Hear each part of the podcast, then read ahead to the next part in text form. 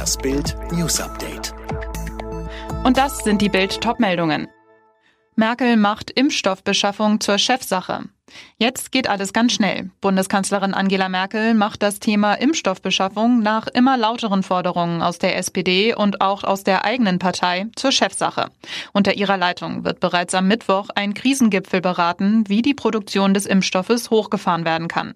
Die neue Arbeitsgruppe besteht aus Gesundheitsminister Jens Spahn, Wirtschaftsminister Peter Altmaier, Finanzminister Olaf Scholz und dem Chef des Bundeskanzleramtes Helge Braun. Weil Jens Spahn bislang alleine für die Impfstoffbeschaffung Regierung zuständig war, lässt Merkel Schritt Raum für Interpretationen. Ein am Vorgang Beteiligter betont gegenüber Bild, die Idee der Arbeitsgruppe stamme aus dem Kanzleramt, die Impfstoffbeschaffung solle nun von dort gesteuert werden. Man könne von einer Entmachtung Spahn sprechen, wenn man Braun, Altmaier, Scholz und Merkel an die Seite gestellt bekommt. Wie Jens Spahn seine bisherige umstrittene Strategie verteidigt und auch alles zu den Ergebnissen des Bund-Länder-Gipfels gibt's jederzeit auf Bild.de. Behinderung bei der Impfbestellung? FDP-General bringt Untersuchungsausschuss ins Spiel.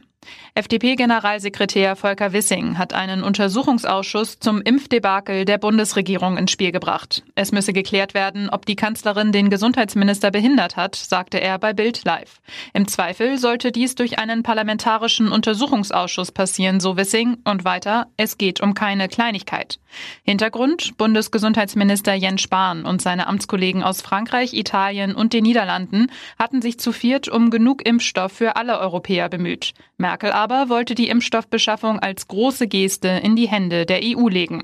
Für die kommende Woche hat die FDP eine aktuelle Stunde zur Beschaffung der Impfstoffe beantragt. Und jetzt weitere Bild-News. Die Folgen der Corona-Pandemie sind auf dem Arbeitsmarkt deutlich zu sehen. Im vergangenen Jahr waren im Schnitt fast 2,7 Millionen Menschen in Deutschland arbeitslos, Anne Brauer. Ja, und das waren etwa 430.000 Arbeitslose mehr als 2019. Die Arbeitslosenquote lag durchschnittlich bei 5,9 Prozent. Außerdem waren noch nie so viele Menschen auf einmal in Kurzarbeit wie im vergangenen Jahr.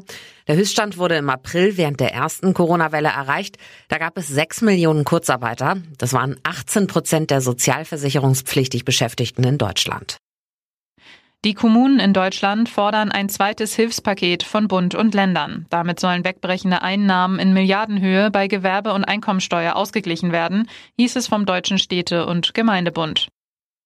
Nach dem spektakulären Juwelendiebstahl aus dem Grünen Gewölbe in Dresden vor über einem Jahr ist einer der Tatverdächtigen immer noch auf der Flucht. Laut Ermittlern wird nach dem 21-Jährigen weiterhin mit Hochdruck gefahndet. Mehr von Dirk Justes. In den letzten Monaten gab es bereits vier Festnahmen, darunter war auch der Zwillingsbruder des Flüchtigen. Spezialkräfte hatten am Morgen in Berlin eine weitere Wohnung durchsucht. Dort wurden Handys und Dokumente sichergestellt. Ende November 2019 hatten mehrere Täter aus Sachsens berühmter Schatzkammer kostbare Juwelen gestohlen.